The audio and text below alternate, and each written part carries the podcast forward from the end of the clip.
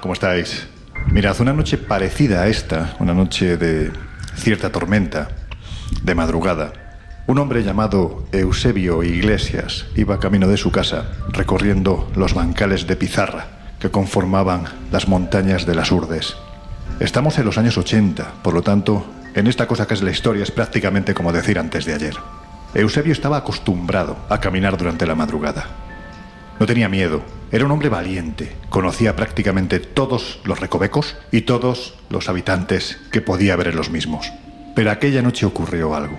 Y en ese instante, Eusebio fue consciente de que las historias que contaban los antiguos, las que advertían de los seres demoníacos, extraños, misteriosos, que habitaban en las montañas, eran reales.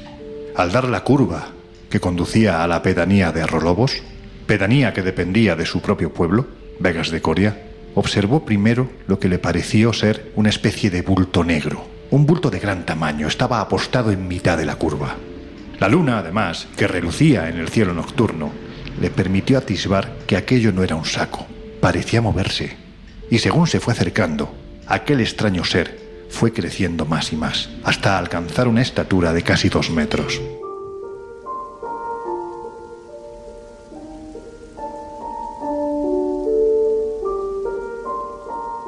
Cuentan las crónicas que la aparición de este ser acabaría provocando auténticas batidas en el pueblo de Vegas de Coria. Cuando atardecía, los habitantes cerraban las ventanas, por miedo precisamente a que volviesen lo que ellos denominaban pantallas.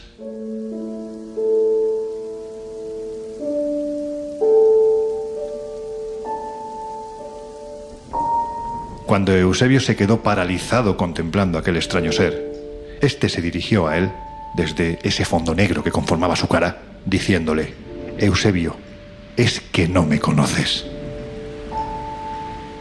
Eusebio Iglesias salió corriendo a su casa como alma que lleva el diablo y no volvió a salir más de noche. Y repitió una y otra vez aquel misterioso encuentro que una noche de madrugada tuvo con una pantalla en la curva de Arrolobos. Es posible que esto que os acabo de contar, que podría ser perfectamente parte de un mito, pero que es absolutamente real, siempre y cuando atendamos al testimonio de la persona que lo vivió, tenga mucho que ver con el tema del que os vamos a hablar esta noche. Bueno, pues sí, ahora sí parece que viene.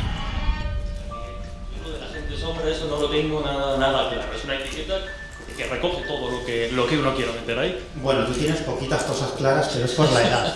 Pero atiende un poquito al programa y ya verás cómo. Venga, entrad, tomad asiento, que además, bueno, pues hoy Miguel, eh, como no podía ser de otro modo, hace un poquito de frío. Y aquí cerca de la chimenea se está muy bien. Y oye, que la noche está lo suficientemente siniestra como para que hablemos de un fenómeno. Dicen que es bastante raro, a mí particularmente me lo, me lo parece, del que se empezó a hablar además a principios del siglo XXI, aunque es probable que sea, como decimos siempre, más antiguo de lo que pensamos. La cuestión es como siempre, ¿no? ¿Qué hay detrás del mismo? Laura, que estás a través del teléfono, manifiéstate. ¿Dónde andas? Pues nada, estoy buscando información y cosas para siguientes programas, con lo cual hoy os tendré que atender desde el teléfono. Es lo que tienen los privilegiados, ¿eh? Nosotros en el Colegio Invisible, que por cierto se está muy a gusto, vuelvo a repetir, con esta chimenea, este tiempo, bueno, neblinoso, tormentoso que hay fuera, pero a todos nos gustaría estar mm, viajando porque seguro, seguro que anda en algún sitio de mucho sol, Miguel, seguro. Bueno, pues yo me iba para allí corriendo, porque, vamos, solamente uno de cada diez programas hace un poquito, un poquito de calor. Luego ya sabes, oscuridad, humedad, frío, lluvia, lo que os mola. Pues venga, comenzamos. En los años 60, astrofísicos como Joseph Allen Hynek, asesor de Steven Spielberg en encuentros en la tercera fase, o el francés Jacques Vallée, fundaron un colectivo secreto para investigar las anomalías que se producían en los cielos del planeta. La conclusión a la que llegaron es que la ciencia, en muchos casos, no podía explicar lo que estaba sucediendo. Aquel colectivo fue conocido como el Colegio Invisible.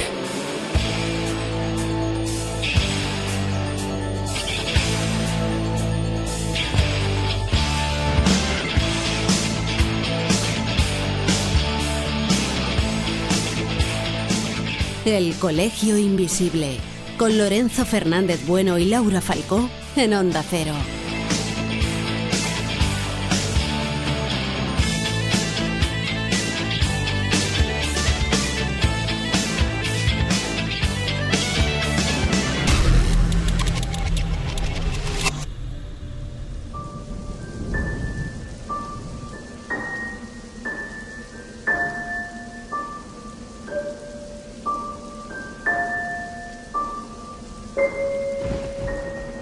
A ver, querido Miguel, que decía Jung, y voy a citar textualmente, que la sombra es aquella personalidad oculta, reprimida, casi siempre de valor inferior y culpable, que extiende sus últimas ramificaciones hasta el reino de los presentimientos animales y abarca así todo el aspecto histórico del inconsciente.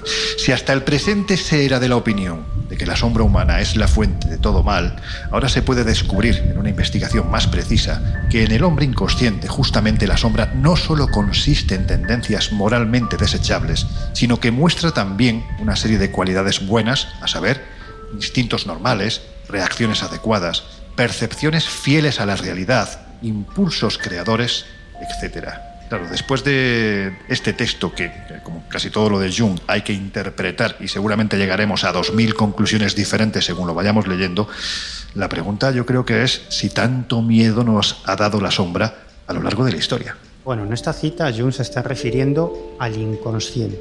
Claramente, es un concepto muy complejo que Jung ayudó a, a clarificar bastante. Ya sabes que yo pienso que nuestro inconsciente y que ese inconsciente colectivo del que todos formamos está íntimamente ligado a estos fenómenos, y no porque crea que son alucinaciones, sino porque creo que nuestro inconsciente es una parte esencial de ese proceso de las apariciones de la gente sombra, de las santas compañías, de las damas de blanco, de las chicas de la curva, es decir, todos son creaciones culturales, pero creaciones culturales que se pueden hacer reales para una o para varias personas. Y, y, fíjate, ¿sabes cuál es el origen del concepto de inconsciente? A ver.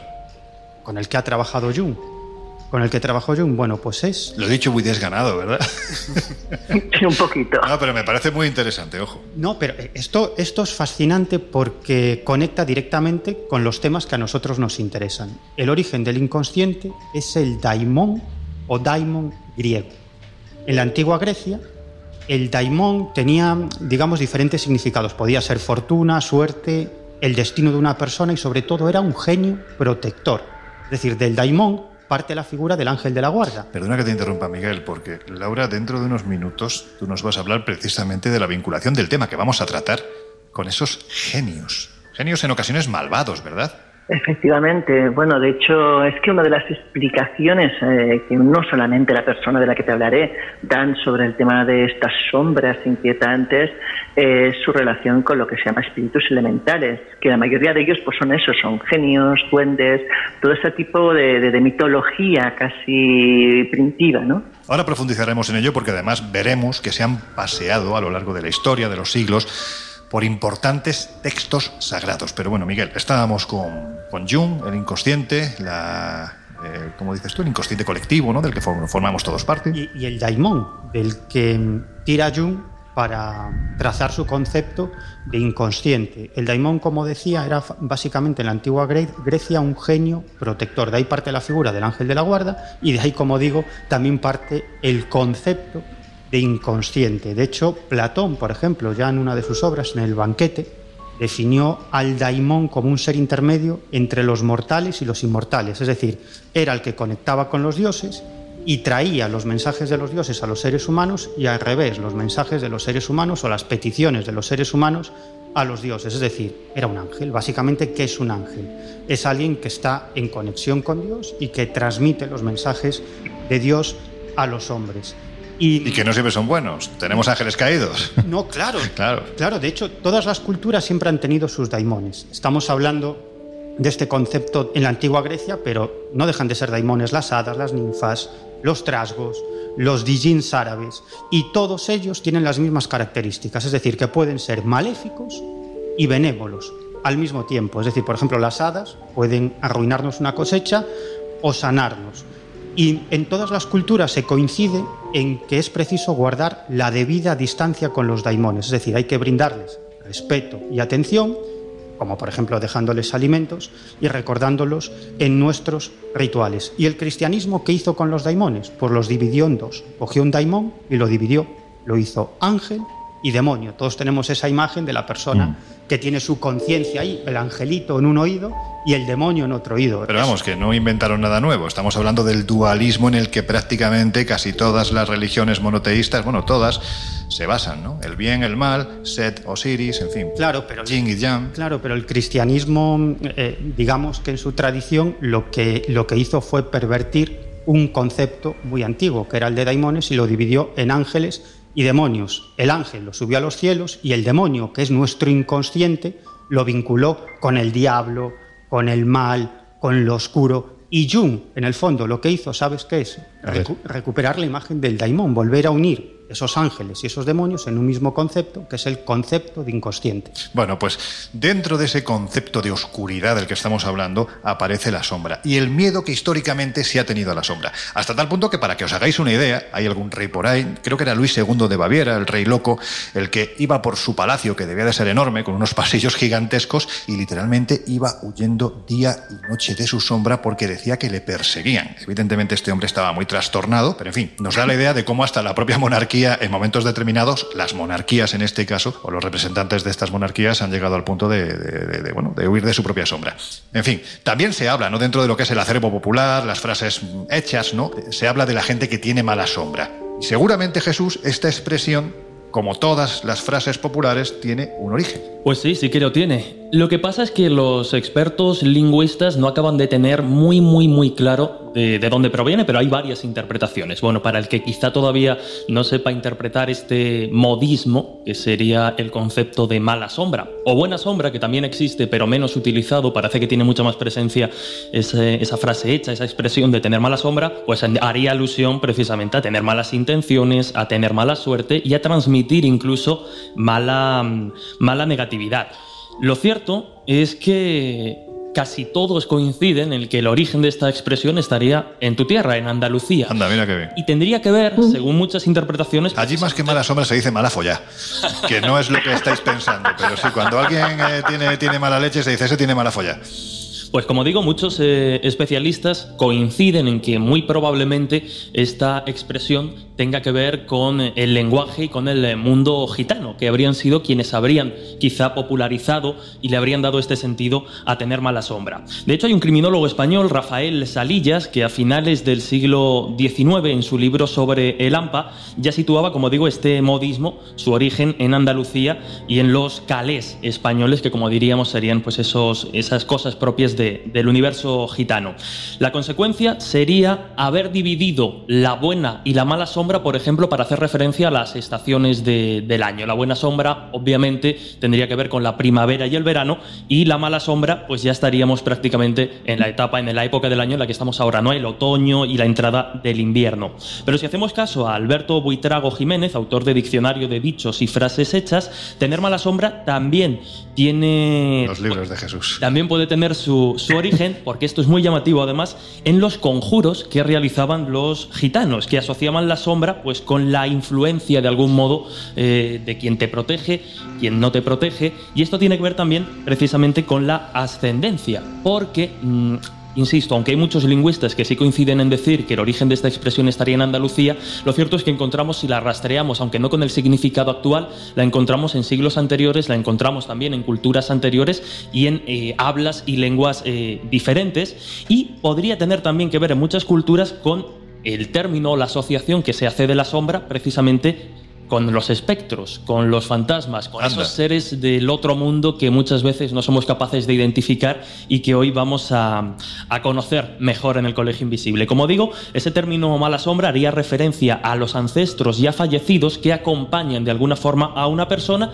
y que pueden marcar o definir su vida y su destino para bien o para mal. De hecho, por ejemplo, en la expresión italiana eh, mal, malombra, que sería pues algo parecido a mala sombra, ¿no? También nos encontramos precisamente pues esa, mm, esa extensión del espíritu que, te acompaña y que puede marcar tu, futuro. Incluso, por, bueno, pues por dar un posible origen también a esta expresión, se ha hablado de que esta mala sombra podría hacer referencia a árboles y plantas muy concretos que cuando arrojaban mala sombra era porque acercarse a ellos, cobijarse del sol en ellos, podría eh, suponer la, muerte. Como por ejemplo puede ser el árbol eh, de la manzanilla, que es considerado por el libro Guinness de los récords, el árbol del manzanillo, perdón, considerado por el libro Guinness de los récords como el árbol más peligroso del mundo. por qué? Pues porque sus frutas son poderosamente tóxicas y generan pues una quemazón al tacto, ya sea por la fruta, el propio contacto con la planta o incluso si te cobijas debajo del árbol y llueve, el agua ya impregnada de esa sustancia que, que, digamos que, que, saca, que emite este árbol, ya produce esa quemazón. Y ya, insisto, si comes la fruta de este manzanillo puede resultar mortal para, para los seres humanos.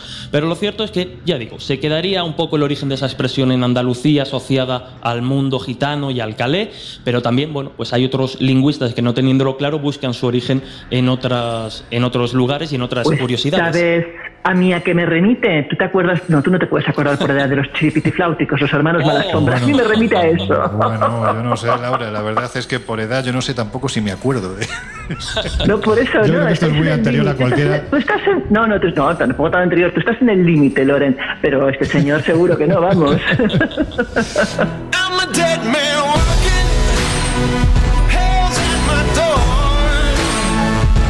El Colegio Invisible. El periodismo de misterio ya está aquí, en Onda Cero.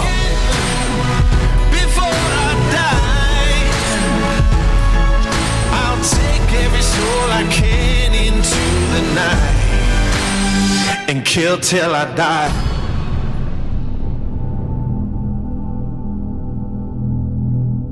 Bueno, pues hay un fenómeno que como no podía ser de otro modo ha cogido bastante fuerza en los últimos años y que es tan siniestro como la forma que se ha escogido para catalogarlo.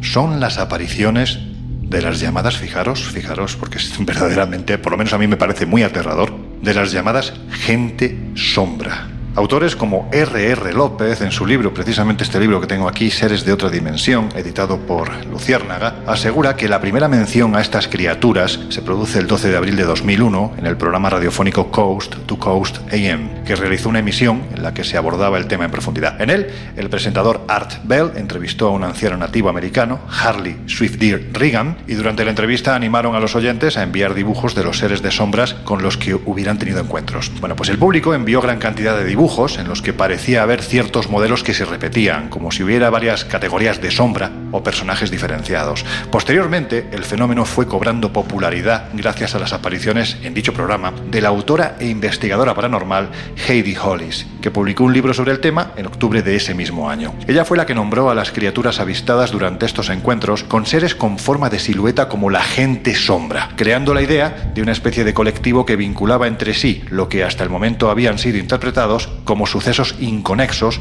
apariciones espectrales aisladas o simples alucinaciones. En sus intervenciones en este programa, Holly sentó las bases que definirían esta realidad, describiendo la fenomenología sobre la base de los testimonios que había recopilado, que los describían como siluetas oscuras con formas humanas que pueden avistarse fugazmente por el campo de visión periférica. También aportaba testimonios de personas que afirmaban que algunas de estas figuras habían intentado saltar sobre el pecho de sus víctimas y estrangularlas.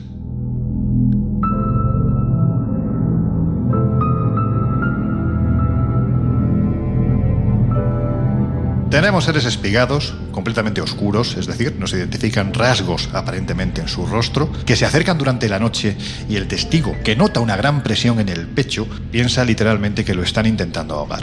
Y ahora es cuando, Laura, te lanzo una doble propuesta. Háblanos por un lado de la parálisis del sueño como fenómeno puramente natural y explicado y dime si desde tu punto de vista estos casos se pueden explicar acudiendo a la mencionada parálisis del sueño. Mira, la parálisis del sueño es un trastorno que lo que provoca es que normalmente en el momento en que estamos en el duerme vela, podemos experimentar precisamente ese trastorno. Y es que, eh, aunque seamos conscientes y tengamos los ojos abiertos, el cuerpo sufre como una especie de inmovilización que no nos permite ni hablar, ni movernos, ni, ni hacer nada. Es en ese, en ese interín, en ese pequeño momento que estamos en esa transición de la vigilia del sueño donde se produce casi siempre ese tipo de fenómenos. Lo que cuentan las personas que lo viven es que eh, a veces pues eh, lo que hacen es ver esa especie como de sombras, la sensación de estar acompañados y además suele ser una sensación negativa, porque podría ser neutra y no, la mayoría lo describe como una sensación negativa, como si les acompañase algo que les quiere hacer daño. No obstante, también hay gente que esas visiones las tiene ya en, esa fase ya más inicial del sueño, o sea, realmente estando ya se supone en estado de, de letargo, ¿no? Y lo curioso de todo es la pregunta que surge, y es que, claro, si la, experiencia fuera únicamente mm, algo inventado o algo relacionado con otra cosa, no tendría mucho sentido pensar que en diferentes puntos del mundo, en diferentes personas, la experiencia fuera tan similar. Lo que sorprende es que esa sensación de sentirse acompañado, esa sensación de ver como sombras negras que rodean a la persona que está en ese duerme vela, es bastante común y las descripciones también lo son en todo el mundo. Por tanto, eh, es lo que quizás eh, lleva a pensar que quizás hay algo más, aparte de la posibilidad de que solo sea un trastorno relacionado con ese momento del sueño, ¿no?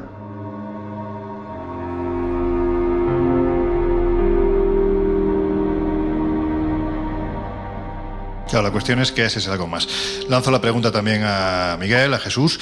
¿Qué pensáis vosotros? ¿Se trata todos los casos vinculados a la gente sombra, a este fenómeno tan peculiar, se pueden explicar desde el punto de vista de la parálisis del sueño o hay algo más? Yo creo que si atendemos a los testimonios, evidentemente no. Es cierto que en la parálisis del Pero no qué. Que no se puede explicar. Ah, vale. Claro.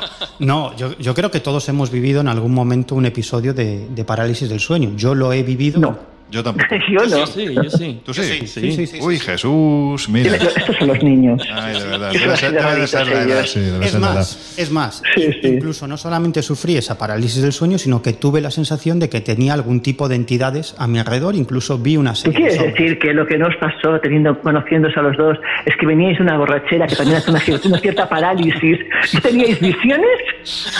No, bueno, dicho, dicho finamente, ¿no? En mi caso es más probable. Exacto. Miguel, no sé. No, Miguel es un venerable ermitaño. No, no, no, no, no. En, mi caso no, en mi caso no. En, ese caso no, pero, pero es cierto que, esa visión de esos seres esas sombras que me rodeaban duró aparentemente unos breves segundos, pero nos hemos encontrado muchísimos casos y yo he recopilado muchísimos casos de encuentros con entidades en, en el propio cuarto, en la propia habitación de la persona, en las que esa persona se encontraba despierta o se acababa de acostar, o son varios testigos los que ven, los que ven a esos seres, ¿no? Por lo tanto, yo no creo que la parálisis del sueño pueda explicar todos los casos. Bueno, yo creo que, que- que conociendo al detalle lo que es una parálisis del sueño y las diferentes parapsomnias que, que- que pueden provocarse ya no durante la noche, sino Luego me dicen a mí de palabras raras. no ¿eh? durante No bueno, nada. Sí, no, os parapsomnias encantan. Simplemente los, los- los diferentes trastornos de- del sueño, entre el que se incluiría, pues eh, lógicamente, las parálisis del sueño. Insisto, yo creo que al conocer al detalle, no es mi caso, pero bueno, sí es un tema que, me interesa mucho, al conocer al detalle esta clase de trastornos y las eh, posibilidades que, ofrece una parálisis del sueño en cuanto a alucinaciones auditivas, táctiles, visuales, eh, en, en- que pueden producirse tanto en ese estado de duermemela que, que, que bien decía Laura, como en ese estado en el que estás a punto de despertarte o estás a punto de irte a dormir, o incluso que te has despertado en mitad de la noche, que suelen ser también mucho un alto porcentaje de esta clase de, de parálisis, sí que es cierto que, insisto, ¿no? las, las, las posibilidades descritas, incluso las experiencias descritas por la propia psicología y la psiquiatría a la hora de abordar esta clase de cuestiones, yo estoy seguro que, que- si aquí leyésemos alguna de esas experiencias, parece a veces una auténtica película de, de terror. Es decir, no voy a decir que, que la parálisis del sueño pueda explicar todo, pero está claro que, que viendo ese abanico de posibilidades que ofrece y teniendo en cuenta que todos, absolutamente todos, somos tendentes a tener como mínimo una de esas experiencias a lo largo de nuestra vida, bueno, no, no lo descartaría tan a priori como posible explicación para algunas de estos, de estos casos.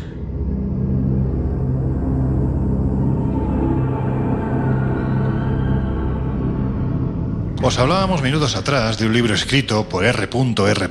López. Bueno, pues para que tengáis más detalle, este libro se titula Seres de otra dimensión, explorando lo inexplicable, editado por Luciérnaga. Y uno de sus capítulos trata precisamente de este controvertido, bueno, pues en cierto modo también aterrador asunto de la gente sombra. Y creo, Laura, que como no podía ser de otro modo, te has puesto en contacto con él, ¿verdad? Pues sí, efectivamente. Y nada, pues le he pasado una serie de preguntas, como solemos hacer, ¿no? Mira, en este caso le pregunté que realmente dónde nació su interés por este asunto y si quizás ese interés surge de alguna experiencia cercana vivida o por él o por algún conocido. Si te parece, vamos a escuchar qué es lo que me contestó. tuve una experiencia con una persona muy muy cercana a mi entorno que me contó que ella, eh, desde pequeña hasta su juventud temprana, tuvo experiencias de parálisis del sueño y terrores nocturnos. Concretamente, cuando tenía estos episodios, ella se despertaba gritando y ella afirma que ya despierta veía al pie de su cama a una sombra, una silueta de sombra enorme de más de dos metros que se encorvaba para no darse con el techo, que tenía la cabeza de forma alargada como si fuera la mitra o el sombrero de un obispo y que extendía hacia ella una mano, ¿no? Entonces a ella estas apariciones le dan pavor y se sucedieron durante años hasta que en un momento determinado esta aparición un día apareció en vez de como una silueta negra, pues apareció como una silueta de luz blanca y desde entonces nunca más la volvió a ver. También es cierto que él en su libro clasifica a la gente sombra por diferentes tipos según su apariencia, es una de las clasificaciones que hace.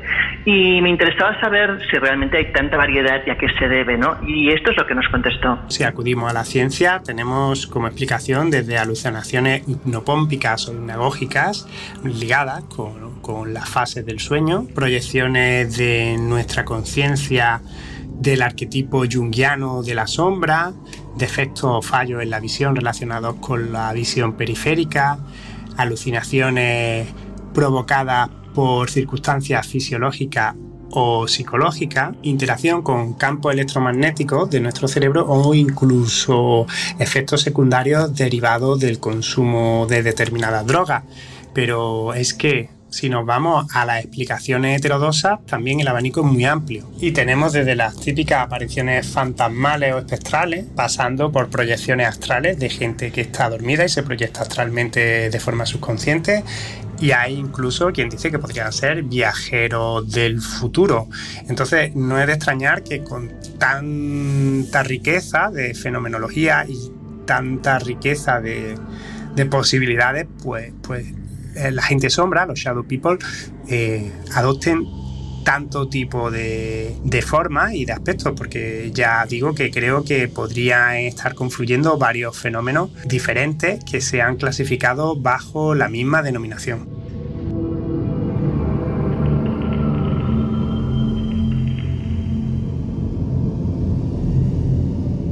Y bueno, respecto a esa clasificación, eh, le propuse que nos explicara un poco con mayor profundidad, eh, pues exactamente cada, cada apartado de esa clasificación a qué se debe, cuáles son las diferentes versiones de este fenómeno y qué cuentan los testigos. Y si te parece, pues nuevamente vamos a escucharle. Las diferentes clasificaciones por aspectos de estas entidades están ligadas al origen mismo del fenómeno. Si bien toda la gente sombra coincide en que son sombras más oscuras que la propia noche, según los testigos, y que mm, absorben la luz, es decir, no son sombras normales que se disipan con la luz.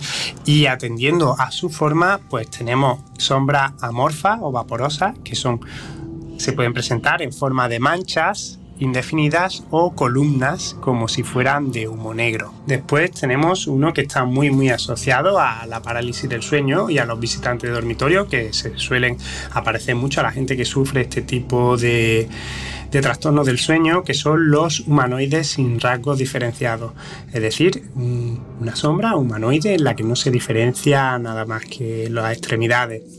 Luego tenemos uno muy curioso y especialmente aterrador, que son los humanoides encapuchados, también conocidos como el encapuchado, el monje o según la región, pues se le da nombres populares como el enlutado o la maranga y normalmente son eh, sombras enormes de más de dos metros que parecen ir embozados en una especie de capucha o traje talar y a veces se les distinguen las extremidades y a veces no, a veces incluso parece que van desplazándose como flotando.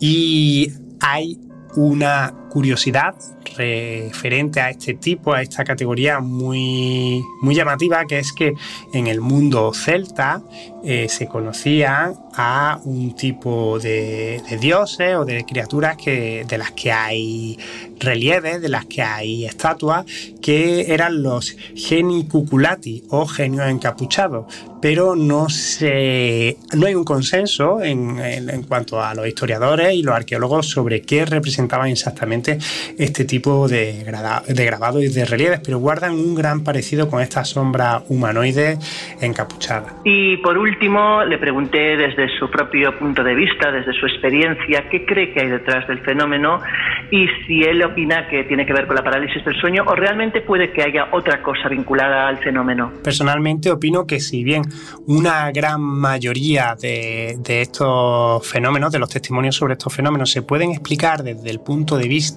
de trastornos del sueño, como la parálisis del sueño, que es un trastorno, un trastorno que normalmente tiene un origen totalmente natural, o como simples alucinaciones, sí es verdad que, como pasa siempre con el misterio, hay algunos casos, un pequeño porcentaje, que sí que se escapan a la explicación. Y que no tienen por qué estar relacionados con episodios de visitantes del dormitorio o parálisis del sueño.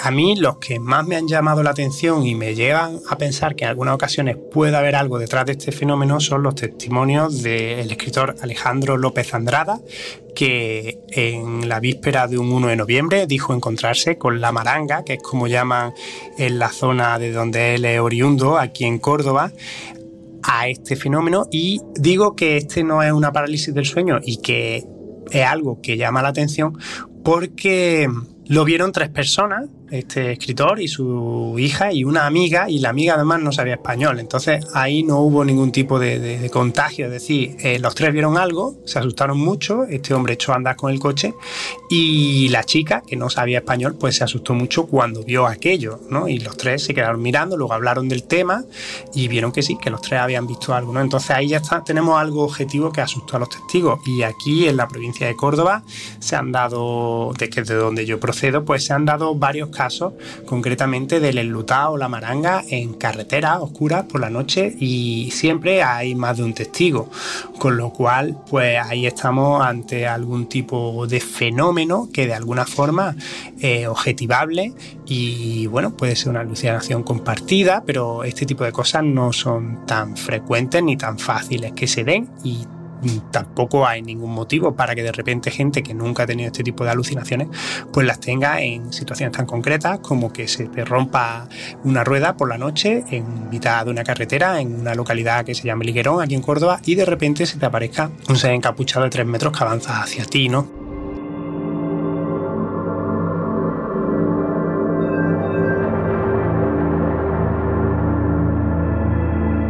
Aquí están las respuestas de nuestro amigo, el investigador R.R. López, que además, por si queréis profundizar en los contenidos que investiga, porque es uno de los buenos investigadores que tenemos en nuestro país, lo podéis hacer pues acudiendo a su podcast, El Horror Co-S-Mico, es decir, cómico o cósmico, depende de cómo se lea. El Horror Cósmico, el podcast de R.R. López y su libro Seres de otra dimensión, publicado por Luciérnaga.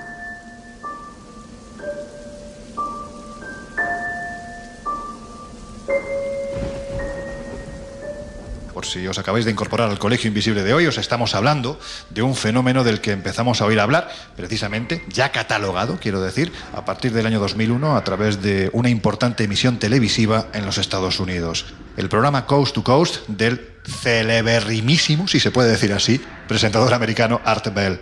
Aunque da la sensación en base a los casos recogidos durante décadas que el fenómeno, como suele ocurrir en estos casos, es más antiguo de lo que pensamos. Desde entonces son cientos, miles, decenas de miles las personas que aseguran haberse topado con algo similar. Y claro, en cierto modo, volvemos a lo de siempre. ¿Tanta gente está alucinando o mintiendo? ¿Tantos arquetipos comunes tenemos en la cabeza? A ver, Miguel, que esto suena un poco a cuando Recordarás, ¿no? Whitley Strieber publicó su libro Communion, en cuya portada aparecía el clásico extraterrestre macrocéfalo y con los ojos rasgados y negros, y de repente miles de personas en todo el planeta, en todo el mundo, pusieron rostro a esa criatura que les estaba atosigando durante la madrugada, especialmente en sus pesadillas. Háblanos brevemente. No sé por qué me río cada vez que te digo, háblanos brevemente de este fenómeno. La palabra brevemente es evidente que que, va por un lado y Miguel Pedrero suele ir por otro, pero en fin, vamos, vamos a la pregunta. ¿Tú crees que puede estar la misma inteligencia, sea lo que sea, detrás de todos estos casos? Ya sé que la pregunta es complicadísima, que tú llevas mucho tiempo desarrollando tu teoría de la conciencia colectiva, del inconsciente colectivo. Lo que me estás diciendo es que no hable del inconsciente colectivo. Quiero que me digas si crees que detrás de los casos de gente sombra y de lo que ocurrió en la década de los 60, 70 con Willie Straver, podemos decir que el fenómeno podría, pongo el condicional, podría ser el mismo. Eh, bueno, yo creo que el, caso de, de Will Straver es, mm, yo creo que es muy instructivo para lo que quiero, para lo que quiero explicar. ¿no? Este hombre era un, escritor de, los Estados Unidos bastante exitoso. Eh, nos tenemos que remontar al año 1985. Él eh, se encontraba bastante mal, tenía mm, síntomas de irascibilidad Em, y aparentemente no tenía ningún problema en su vida, es decir, era un autor de bestsellers, estaba felizmente casado, tenía una hija que estaba muy bien, varios de sus libros habían sido... ¿Qué significa que estaba muy bien, Miguel? Sí, estaba pensando lo mismo, esto de que estaba muy de bien. salud. o en otro sentido. Pues que no tenía, que no tenía ningún problema. es que me ha hecho gracia el matiz. tenía una chica que estaba muy bien. Bueno, venga, seguimos. Pues eso, que, que, no tenía ningún tipo de, de problema familiar, incluso varios de sus libros habían sido llevados a la gran pantalla. Sin embargo, eh, Stryber no dormía bien por las noches, había instalado el mejor sistema de alarmas en una cabaña que tenía en los bosques septentrionales de Nueva York, donde pasaba largas temporadas junto a su familia y dormía siempre con una escopeta cargada a su alcance. Y antes de acostarse... Él no estaba bien, precisamente. No, no, él no estaba nada bien. Y antes de, antes de acostarse registraba em, varias habitaciones, los armarios, miraba debajo de, de la cama y él en realidad no sabía lo que le estaba sucediendo hasta el 26 de diciembre de 1985, cuando comprendió, según él, cuál era el origen de, todo eso que le estaba ocurriendo en su vida. Lo escuchó un ruido muy fuerte en la planta baja, eh, no le hizo mayor caso, decidió acostarse y entonces se presentó ante él lo que Straver eh, define como una figura compacta de un metro veinte centímetros de altura, con una cabeza enorme y con, y con dos ojos que eran más bien dos agujeros negros de enorme profundidad. Junto a él había otros seres más o menos similares y acto seguido él se vio dentro de un habitáculo, eh, tumbado en una camilla, y esos seres estaban realizando con él una serie de experimentos o de, o de procesos médicos. Luego se sometió a varias regresiones eh, hipnóticas, ya sabes, ese discutido método para recabar de tu mente escenas de, abducciones. Que se han perdido, ¿no? Imágenes que se han perdido, momentos. para tratar de sacar a la luz todos esos episodios, supuestos episodios de abducción extraterrestre, ¿no? Como digo, es un, es un método muy discutido, ¿no? Pero gracias a la regresión hipnótica él logró eh, recordar más historias. Y algún tiempo después, en el año 1987, Stryber publica Comunión, que es una obra que ya no era una novela de ficción, al menos así lo presentaba él, sino que era un libro en el que él, bueno, relataba sus experiencias. Y lo interesante de este libro, más que lo que contaba, que probablemente hubiera mucho de, de fantasía o de sus propias creencias, es la imagen de la portada. La imagen de la portada era un gris, ese icónico extraterrestre que todos reconocemos, ¿no? con la cabeza grande, esos mm. ojos almendrados muy profundos, etc. Y Communion se convirtió en un auténtico bestseller. ¿Pero por qué? Porque mucha gente, al ver esa imagen, al ver esa portada, reconoció a los seres que los acosaban a ellos por las noches. Y además reconoció en el libro de Stryver muchas de las cosas que a ellos les sucedían. ¿no?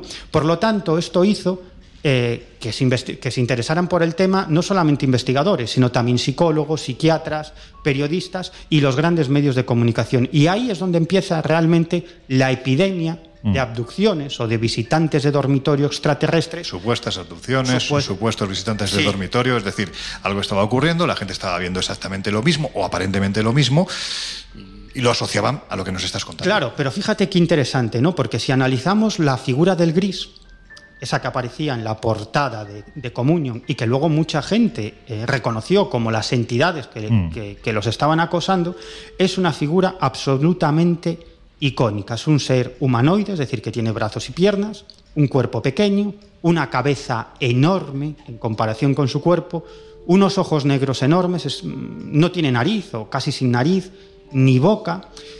Y este ser, este gris, que como digo se dio a conocer en esta portada de Comunión en el año 1987, tampoco era así, porque esta figura ya aparecía en las historias de ciencia ficción ilustradas de los años 20 y de los años 30 en los Estados Unidos. ¿Cómo eran los extraterrestres que llegaban a la Tierra? ¿Cómo eran los marcianos? Pues eran así.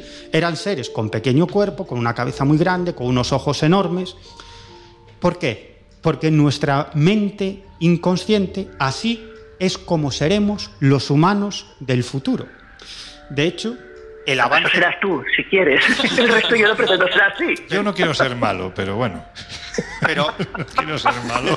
Pero hay algunos, hay algunos que, van, que van más por ese camino. Van por Te estoy leyendo la mente. Me, me está llamando bajito, ya, ya lo digo yo. No, Pero- no, no, no, en absoluto. Pero todo mi respeto. Fíjate qué interesante, ¿no? Porque el avance de la tecnología, eh, en el inconsciente colectivo está que el avance de la tecnología hará que utilicemos menos nuestro cuerpo, es decir, nuestras, nuestros brazos, nuestras piernas y mucho más el cerebro. Y necesitaremos unos ojos enormes para contemplar infinidad de, de pantallas. De hecho, simulaciones que se han hecho sobre la evolución humana, cómo evolucionaremos como seres humanos dentro de millones de años, pues esas simulaciones dan ese tipo de perfil del ser humano del futuro, es decir, con un cuerpo mucho más pequeño y una cabeza muchísimo más grande. Y algunos hasta sin cabeza, ¿verdad? Porque bueno, en fin. Sí, Eso, ya- eso no es del futuro, Pero, Miguel- eso es del pasado, del lo- presente. y lo- lo lo que quiero decir, lo que quiero Pero- decir es que todo esto, como todos estos fenómenos que tratamos en el Colegio Invisible y como la gente sombra, es muy cultural, es todo muy humano. Nos encontramos lo que nos esperamos encontrar. Y con eso no quiero decir, y ya termino, eso no quiero decir que todo esto sean alucinaciones o imaginaciones. Es algo muchísimo más complejo que de algún modo se puede materializar para nosotros. Bueno, pues ya que Miguel no lo quiere. Pero Miguel, en este caso, solo un insisto, en este caso estás afirmando que eh, en algunas ocasiones eh, las abducciones o, la- o los visitantes de dormitorio podrían identificarse también con hombres sombra.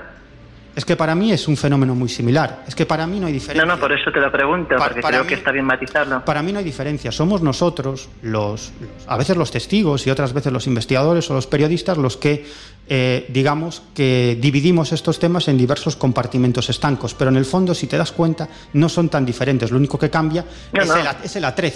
Pero nada más. Jesús, ¿querías comentar? Sí, iba a decir que ya que Miguel dice que no será él quien diga que todo esto son alucinaciones y otras cosas, ya, ya lo digo yo.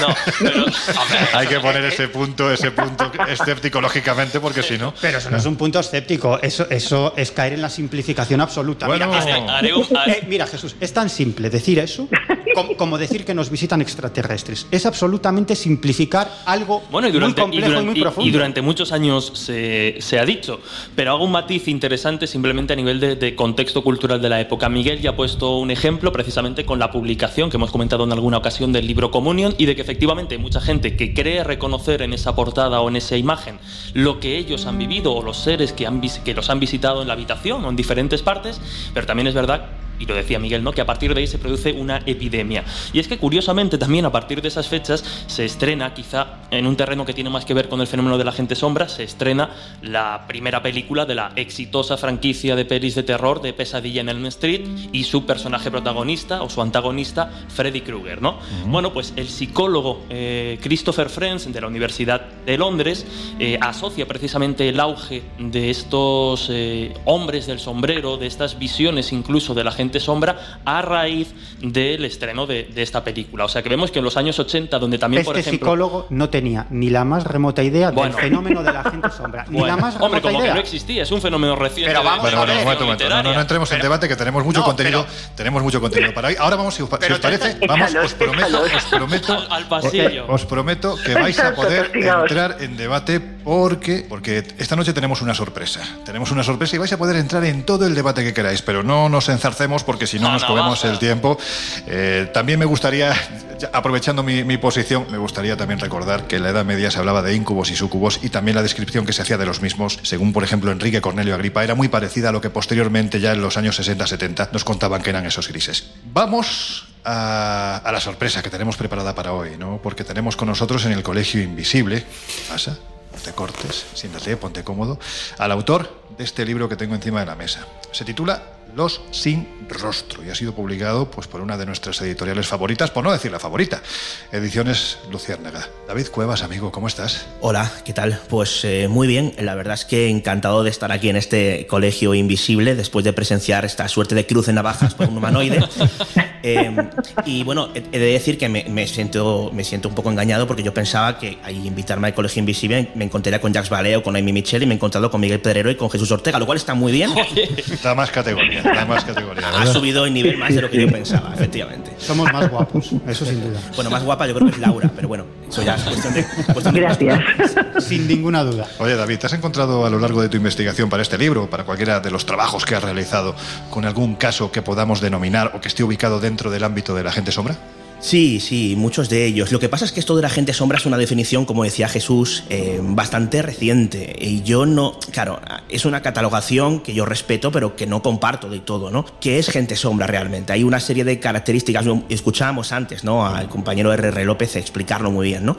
Em, son una serie de condicionantes o de características muy específicas eh, en una atribución especialmente moderna en la que entran algunos de los eh, sucesos que yo he recogido y otros que no entonces, eh, yo por eso he, decidido pues, apodarlos los sin rostro. ¿Por qué? Porque en ocasiones aparecen seres bastante definidos en cuanto al contorno, no especialmente, digamos, eh, oscuros, tan oscuros como una sombra propiamente dicha, pero que no tienen rostro, que no tienen rasgos definidos en lo que respecta a la, cara de estos seres, si es que tienen eh, esa cara en función de lo que nos cuentan los testigos, siempre ateniéndonos a lo que nos dicen los testigos. En la contraportada de tu libro hay una frase que a mí me ha llamado poderosamente la atención. Dice, nadie está a salvo de cruzarse con entidades desconocidas que interactúan en nuestra realidad. Entiendo que te refieres lógicamente a los casos que recoges dentro de tu libro. Claro, a mí me llama la atención porque un periodista de reconocido talante escéptico como eres tú, ¿cómo se enfrenta a un libro como este?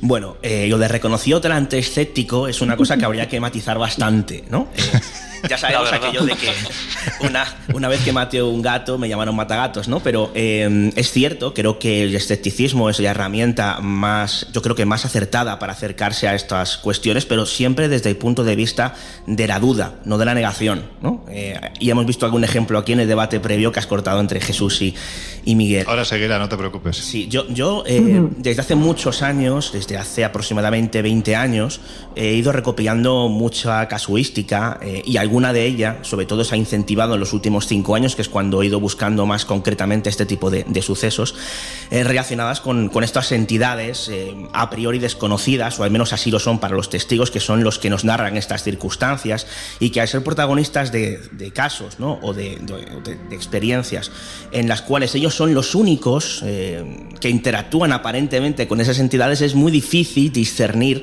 hasta qué punto hay o no hay algo más que una aparente alucinación. Que pasa es que cuando hablas con ellos y cuando te explican sus circunstancias, y muchas de ellas no son en estado onírico, sino que son en absoluta vigilia, eh, a mí me hace pensar que hay algo que hay, no está especialmente explicado, es difícil de explicar, digamos, con los cánones convencionales.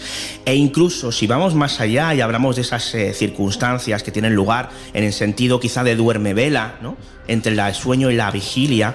Claro, a mí me llama la atención, ¿no? Eh, no sé si tan poderosamente como a ti, el hecho de que esos, eh, esas apariciones o esos aparentes seres cambian absolutamente de forma, de disposición. En ocasiones hablan eh, normalmente de forma telepática a los testigos y ellos están absolutamente convencidos de que cuando se toparon con esos seres, eh, digamos, eh, aunque aparentemente estuvieran previamente en Duermevera, posteriormente estaban totalmente despiertos. Es más, eh, la mayoría de los sucesos que yo he recogido no están, digamos, precedidos por lo que es una parasomnia, una parálisis del sueño. Las personas no dicen estar paralizadas.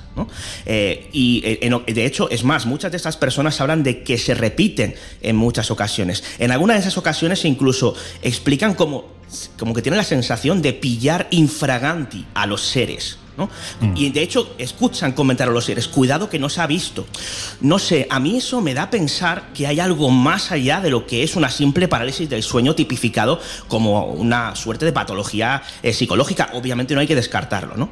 Pero la pregunta que yo me hago, Lorenzo, mm. ¿y si esos eh, seres, aparentes seres desconocidos, aprovechan ese estado o aparente estado de parálisis de sueño para manifestarse? Es una buena pregunta, es una buena pregunta. Yo hoy voy a hacer un poco de abogado del diablo voy a hacer de Jesús Ortega, ¿no? por decirlo de alguna forma. Estamos en el programa de verano, mes de agosto. Y os pido además, Laura, Jesús, Miguel, ahora después de, esta pregunta que le voy a hacer, bueno, pues que eh, se abra el debate, si queréis, la tertulia. Tenemos a uno de los grandes investigadores que, que hay en España y además de los que yo creo que le gustan a Miguel Pedrero, porque realmente hay muy poquita gente que se patee los caminos de España siguiendo los casos y tanto Miguel como David ahora mismo podemos decir que son dos grandes referentes. Pero a esta gente que dice que, claro, cuando estamos atendiendo a la palabra del testigo y no tenemos otro argumentario, hay gente que dice que realmente lo que estamos haciendo es un ejercicio o lo que se nos está pidiendo es un ejercicio de fe, porque no hay prueba, está la palabra y te lo dice un firme defensor del testigo, tú lo sabes, yo defiendo la palabra del testigo por encima de cualquier cosa, pero hay mucha gente que con esto no basta, porque con esto tenemos un ejercicio de fe, pero no tenemos, no tenemos la prueba, la prueba de que esta gente sombra, estos seres, esas telepatías se producen. ¿Qué le dirías a esta gente? Bueno, no solamente en lo que respecta al tema de esta noche, sino en cualquier, prácticamente en cualquier tema relacionado con fenomenologías inexplicadas. ¿no?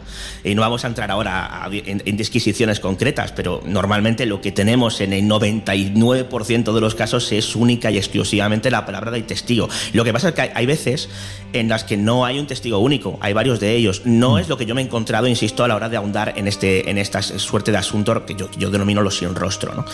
Em, tienes razón, eh, es una cuestión de fe. Y yo siempre digo que los periodistas, por mucha experiencia que tengamos, eh, algunos de nosotros, en, entrevistar a los testigos, la mayoría de las veces en persona, no somos polígrafos con patas. Mm. Pero sí que creemos haber desarrollado hasta cierto punto, y no de forma total y absolutamente infalible, eh, cierto radar para interpretar que se nos está tomando el pelo o que no. Yo lo único que puedo decir, Lorenzo, es que estoy absolutamente convencido de que los más de 100 testigos que yo he entrevistado para este libro están absolutamente seguros de haberse encontrado con algo que ellos no saben explicar y de decir que yo tampoco. Otra cosa es lo que realmente han visto, y ahí podría entrar cualquier psicólogo o cualquier Jesús Ortega de la vida para decir, ¿han, visto, ¿han, visto, esto o no? Que, lo cual es muy interesante y hay que tenerlo en cuenta. De hecho, yo, yo Pero hay más, David. Yo, si me permitís, añadiría otra cosa, que es que en un porcentaje muy alto de los casos, este tipo de testigos ni quiere publicidad ni se beneficia en absoluto de hacer público el caso. Al revés, normalmente hacer públicos estos casos hace que la gente te mire como si estuvieras loco. Con lo cual, el comentarlos o el hacerlos públicos para ellos es algo que les juega la contra, que no tendría ningún sentido. No, no, no quieren publicidad de ello, precisamente. Laura, si vieras cómo está esta mesa del Colegio Invisible, una mesa, bueno, parece de roble, pero no lo es. Si, si vieras las escenas que se están produciendo aquí, mientras David habla con Jesús y Miguel levantando la mano a ver quién es el primero que, que, interrumpe. Que comenta. Claro, como, yo, como yo no os veo, me cuelo. tú simplemente, pues efectivamente, al estar por teléfono, tú corta cuando consideres oportuno, porque si no, me da la sensación de que esta noche no te van a dejar.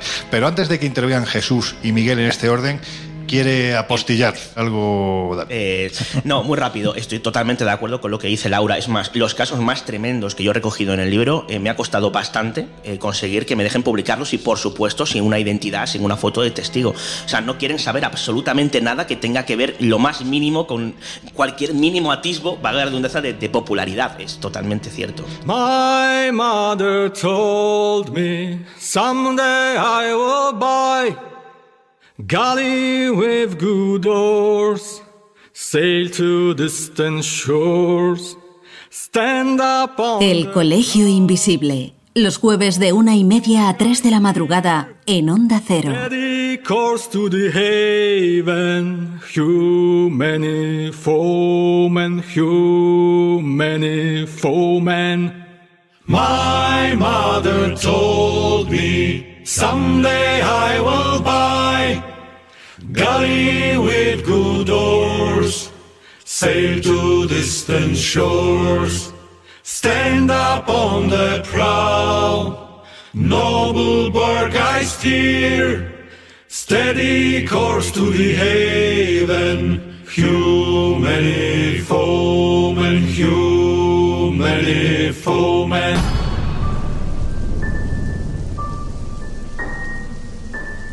Jesús, venga. Bueno, abre la caja de Pandora. Se han abierto muchos, muchos melones. Se han abierto muchos melones. Yo entiendo que, efectivamente, ¿no? Trabajar con el, con el testimonio en el terreno de las anomalías, eh, no podemos renegar de eso porque, para nuestra suerte o nuestra desgracia, muchas veces es el único ladrillo con el que de alguna forma tenemos posibilidad de construir algo de, conocimiento. El problema es que es un arma de, doble filo, es un arma de doble filo, sobre todo cuando nos encontramos con casos, como bien dice David, que suelen ser los más comunes, de testigo único, en el que hay que dar ese salto de fe para, seguir avanzando o para situar esa experiencia en alguna de las etiquetas que, dentro de, estas, eh, de estos temas vamos incluyendo. Lo que sí me sorprende es que, esos testimonios muchas veces no se pongan en cuarentena cuando sí se hacen con otros. Porque yo estoy convencido de que hace 30 o 40 años, quien oyó hablar por primera vez de humo, también vio honestidad en los testigos que hablaban de humo. O también vieron honestidad en el caso Vallecas muchos años después. Y sin embargo, con el tiempo hemos descubierto que muchos de esos casos tienen muchas más aristas que se descubren precisamente al profundizar en el, eh, bueno, pues en el entorno psicosocial del testigo, del testigo único. Luego hay otra cosa... De los testigos en esos casos. Bueno, de los testigos, pero David, hay, hay, historias en las que uno perfectamente puede entrevistar a los familiares, amigos, conocidos de una persona para valorar pues, las palabras que a nosotros nos han contado y no se hace. Ahí eso sería bastante injusto porque entonces estás de alguna forma dejando a un lado la experiencia del tipo que ha vivido lo que te cuenta para, dar, para dar y prácticamente según tu punto de vista el mismo protagonismo a un familiar que no lo ha vivido con lo cual es interesante lo que comentas pero tampoco no es interesante es fundamental realizar ese perfil del testigo de cara a completar la historia y a darle una, una, una veracidad y luego hay algo que me llama mucho la atención, porque hablamos de cánones dentro de, los casos, y yo creo que aquí los oyentes, los invisibles, van, van, a, entender el ejemplo perfectamente. Claro, ¿qué son los cánones convencionales de cara a mm, categorizar una, una, historia? Igual que muchas veces eh, en el cielo, cuando hablamos del fenómeno ovni, el desconocimiento del periodista o del investigador o del reportero, que, o, del testigo, principalmente, de todo lo que surca el cielo y en un momento dado puede confundirse con un objeto extraño, eh, también existe ese desconocimiento en lo que es el farragoso y tremendo universo de la mente humana y de todo lo que es capaz en un momento dado de, hacer.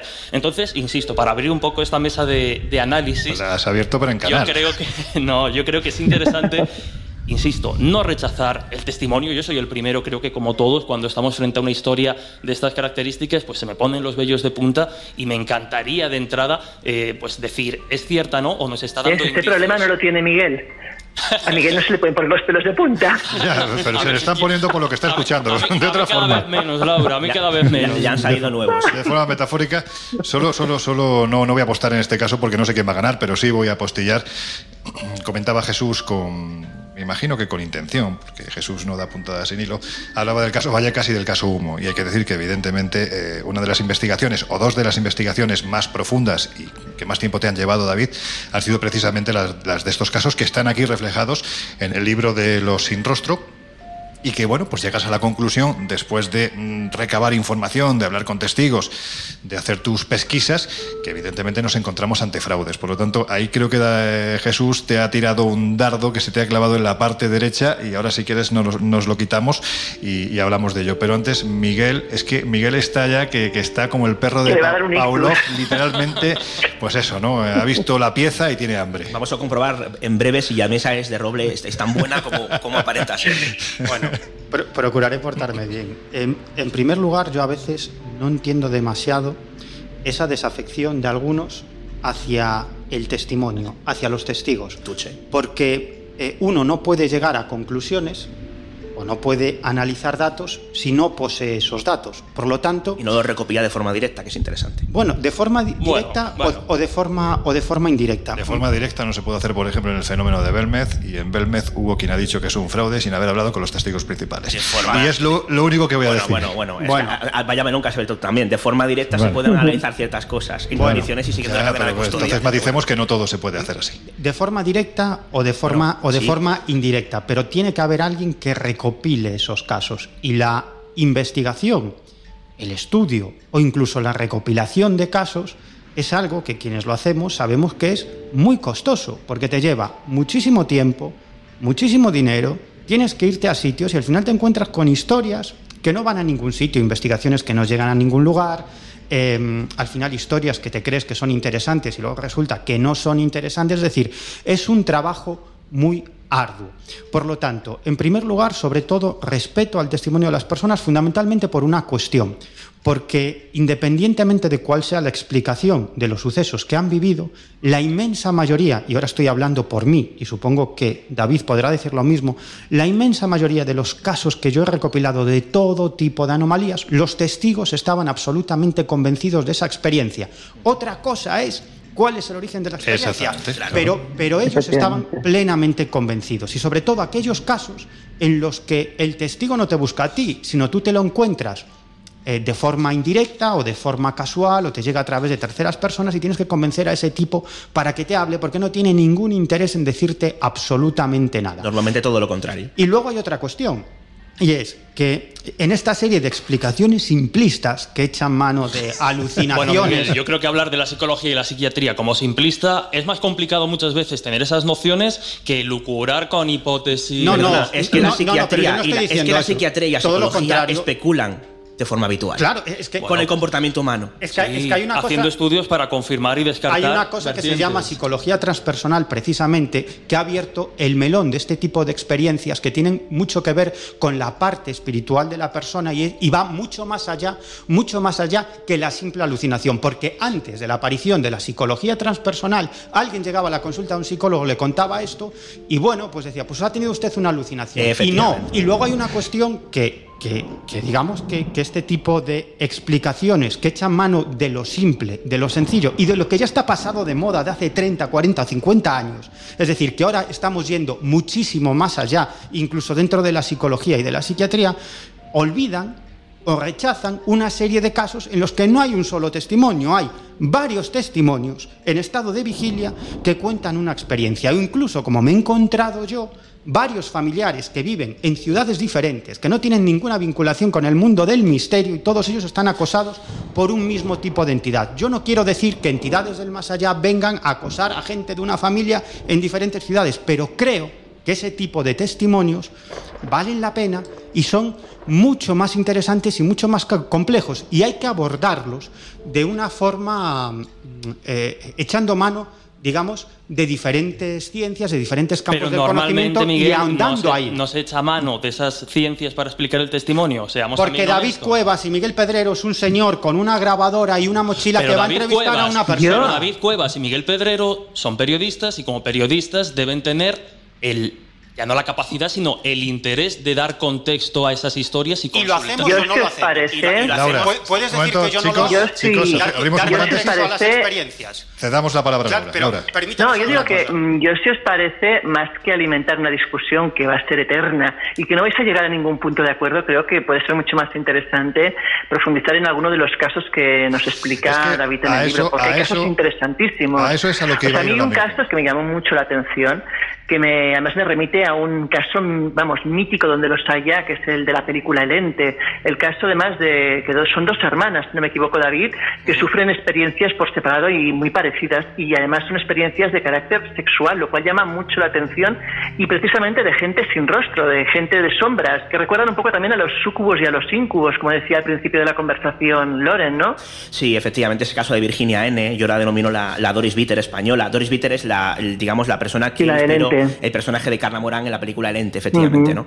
Eh, sí, ella em, desde muy jovencita tenía eh, experiencia de parálisis de sueño desde que era una niña, pero eh, años después, con 12, 13 años, ya no en parálisis como tal, ella es consciente de que hay una serie de sombras que se le suben encima y que incluso nota que la tocan sexualmente. Obviamente, esto fue tremendamente traumático para, para ella.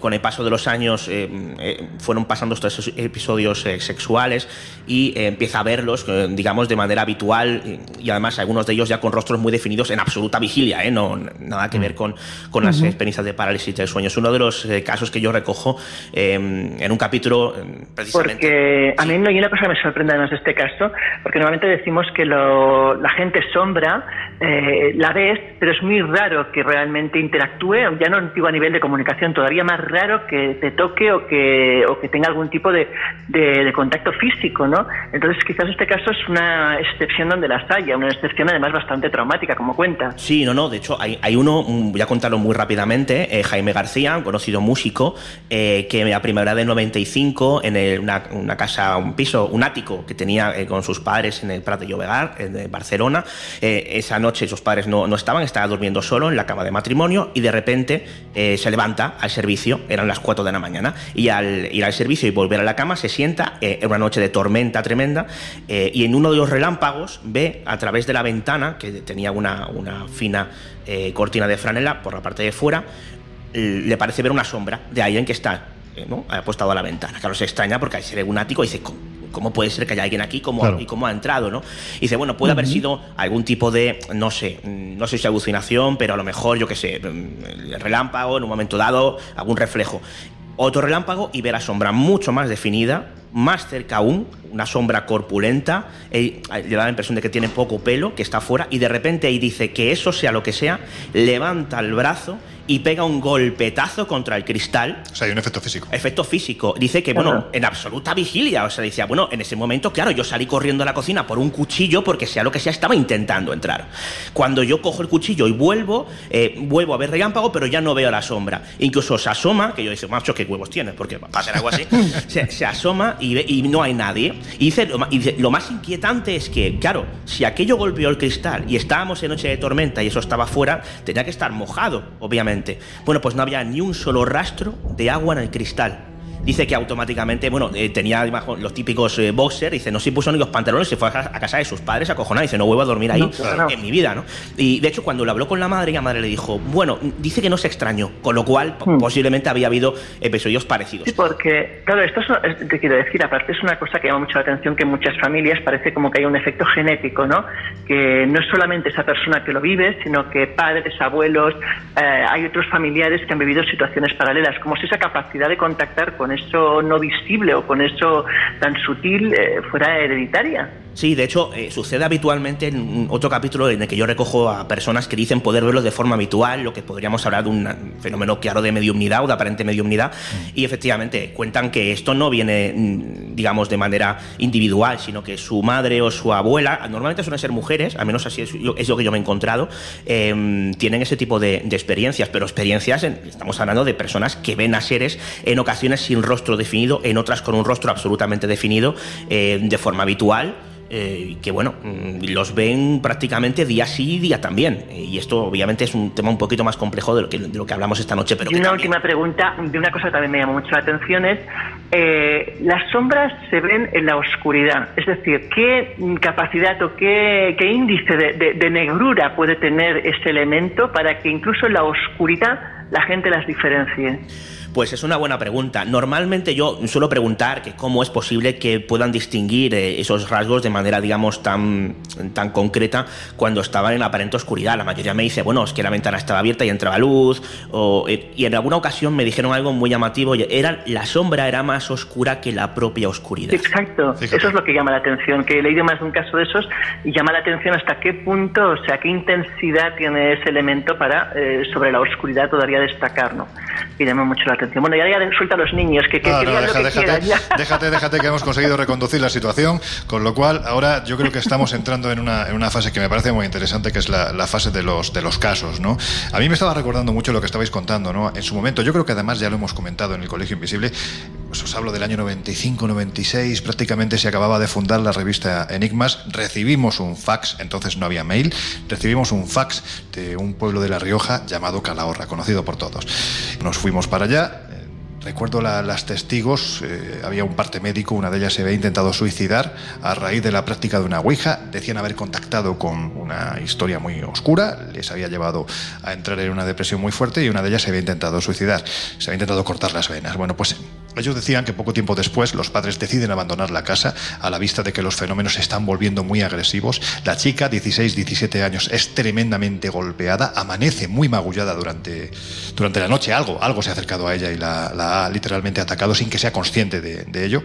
Y ella, cuando eh, decía que abría los ojos a altas horas de la madrugada, decía que observaba a los pies de la cama, en una habitación muy oscura, algo mucho más oscuro, lo que estáis diciendo, ¿no? Y se intentaba tapar con la manta, pensando que era una alucinación, intentando evitar la mirada de aquello que parecía postrarse a los pies de la cama. Cuando se quitaba la manta, aquello ya no estaba allí, se encontraba al lado de su almohada. Yo recuerdo el testimonio porque me pareció bueno, lo suficientemente real como para desplazarnos allí, estuvimos en la casa, en fin, al final no, no, vimos nada, pero me llamó también la atención que ese ente oscuro, esa sombra oscura, fuera lo que fuese, además portaba algo físico, porque decían que de la poquita luz que entraba a través de las contraventanas brillaba, reflectaba la hoja de un cuchillo de aproximadamente 30 centímetros. Yo no sé si esto fue real, fue una alucinación o no, pero llevó a una persona a intentar quitarse la vida a raíz de la presión que estaba sufriendo en su propia habitación con aquello que se aparecía.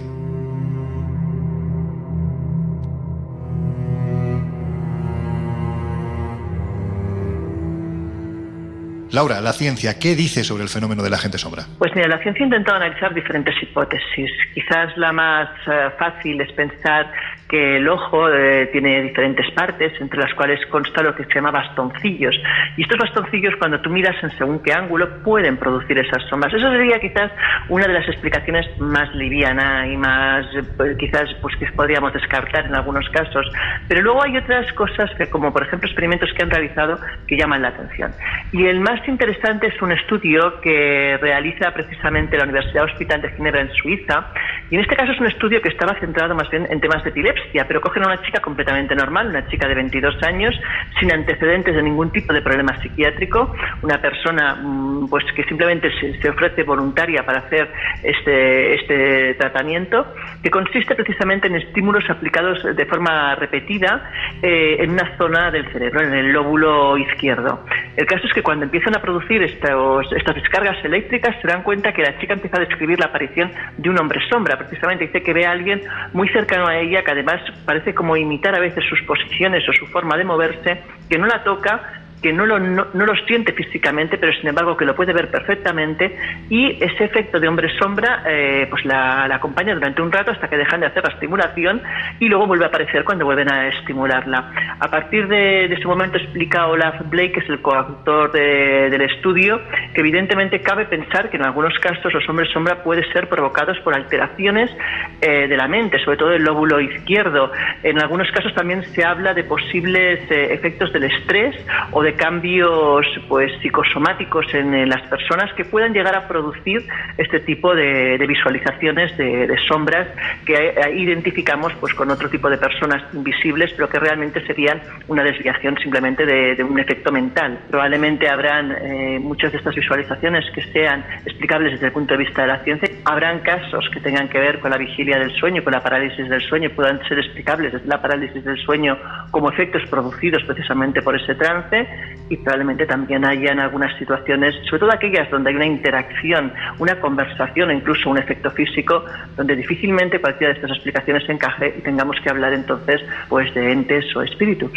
Entes o espíritus como por ejemplo los que aparecen en la sura número 4 del Corán, llamados jinas. ¿Cómo se vincula algo que está metido, eh, y además muy metido, eh, en un libro sagrado, con este fenómeno de la gente sombra? Pues mira, hay una gran experta en lo paranormal que entrevistaron hace bastante tiempo, hablamos de Rosemary Ellen una señora que ha publicado más de 50 libros sobre este tema y que dirige además el Visionary Living Inc. Y esta señora le preguntaron precisamente, porque ella sostiene que hay una, vinculación en su último libro entre los hombres sombra y los Dijin.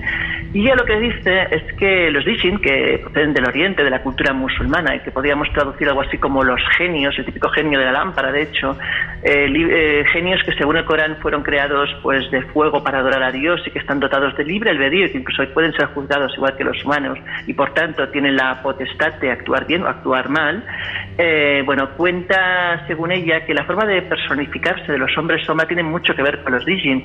Los Dijin a, a raíz de la historia, a través de los años, se cuenta de ellos precisamente cosas muy parecidas a los hombres sombras, son apariciones persistentes, positivas o negativas dependiendo del caso, en algunas interactúan, en otras no. Se cuenta también de los Dijin eh, que además eh, pues eh, tienen esa facultad de que sus ojos no sean exactamente, porque son todos los factores que se cuenta de, los hombres sombras, que en muchos, casos pues tienen los ojos o bien amarillos o bien rojos, cosa que pasa también con los Dijin. También los Dijin adoptan esa especie de forma humana, con lo cual, bueno, hay muchos factores en común, pero sobre todo el más llamativo es que la tradición de los Jijin cuenta que no pueden replicar al 100% el cuerpo humano y que por tanto tienen ligeras alteraciones. En algunos casos hablan de piernas tipo animal o pies peludos, en otros hablan de imperfecciones y eso casaría, por ejemplo, con una tipología muy clara que son los hombres que llevan sombrero de copa o aquellos que van encapuchados. ¿Por qué? Porque eh, sería para disimular precisamente ese tipo de imperfecciones.